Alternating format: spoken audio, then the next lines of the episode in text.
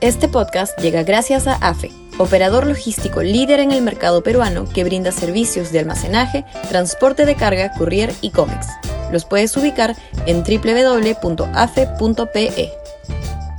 Y también gracias a Universidad Católica, número 1 en Perú y 12 en Latinoamérica, según el ranking mundial QS 2023.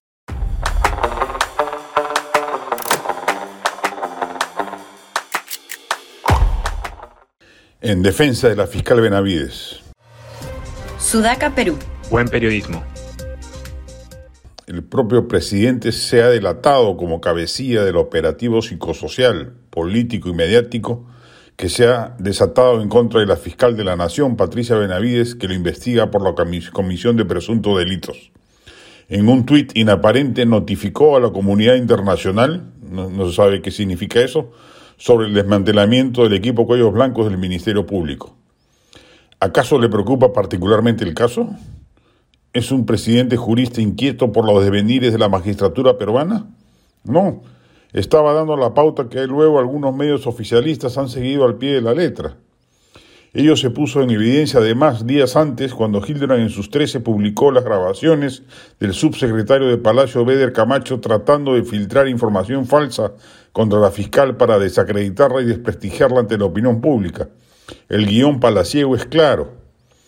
Dicho sea de paso, lo mejor que ha hecho la fiscal Benavides es cambiar a la dupla de fiscales Fernández Quispe que manejaba de manera por lo menos irregular todo el proceso Cuellos Blancos, como en Sudaca nos hemos encargado de detallar en una serie de informes.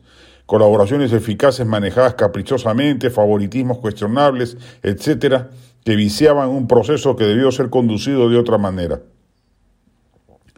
Toca defender los fueros del Ministerio Público en estos momentos contra los caprichos presidenciales y contra la prensa izquierdista que siente que la presencia de Benavides le ha significado la pérdida de cuotas de poder al interior del Ministerio Público y que actúan al unísono de la voluntad presidencial.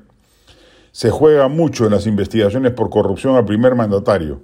Ello debiera conducir de prosperar, de prosperar y corroborarse los hechos no a una detención preliminar del presidente, como advierte cínicamente uno de los abogados palaciegos que sabe que eso no es posible, sino a una denuncia constitucional que en su momento pondrá nuevamente a prueba al Congreso porque para proceder a darle trámite deberá pasar primero por la vacancia presidencial.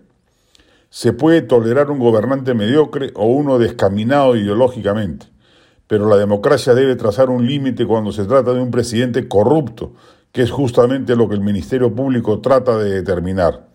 Si se cruza esa línea, probadamente o con indicios legales suficientes, lo que cabe es expectorar de inmediato a Pedro Castillo de Palacio.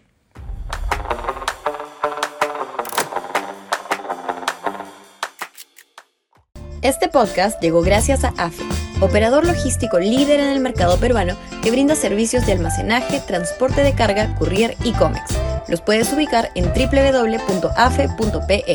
Y también gracias a Universidad Católica, número 1 en Perú y 12 en Latinoamérica, según el ranking mundial QS 2023.